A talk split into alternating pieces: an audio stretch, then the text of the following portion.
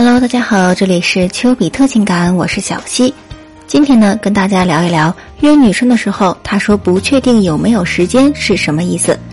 当我们邀约女生的时候，这种没有直接拒绝，也没有直接答应的情况，说明女生此刻还是对你感兴趣的。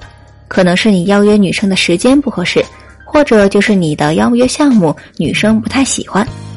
那么，既然女生没有明确的表示拒绝，那么我们是可以根据和女生的关系程度，选择性的去回复女生的。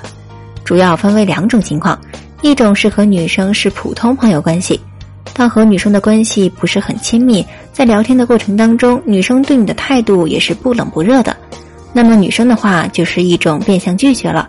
之所以没有直接拒绝你，可能是为你留个面子。另一种是和女生处于暧昧阶段。在这个阶段，邀约女生被拒绝，女生讨厌你的几率是很小的，只有可能是女生真的有事情无法跟你约会。但是这并不代表着不能邀约女生了。女生不知道有没有时间这件事情，其实就是女生现在不能自己做主意。那么我们就可以给女生做主意，去带领女生。这样做的好处是可以尽快的去确定我们和女生的约会时间、地点。不要拖着拖着，最后还是约不成了。而且不要觉得你的方法在暴露需求感。要知道，如果你们的关系足够亲密了，你的这些行为只会让女生觉得你在乎她、关心她，迫不及待的想要见到她，会让女生更加的欣喜和激动。那么，我们该怎么邀约女生更容易成功呢？我给兄弟们总结了以下三个步骤，大家一定要认真的记下来去执行。第一，推拉式的聊天增进感情。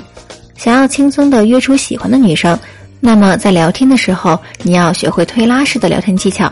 比如你们在谈论某件事情的时候，你可以适当的先去贬低一下女生，然后再用称赞的方式把她拉回来，让她在聊天的过程当中情绪不断的上下浮动。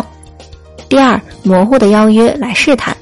经过上面的调情，你们的关系已经发展到无话不说了。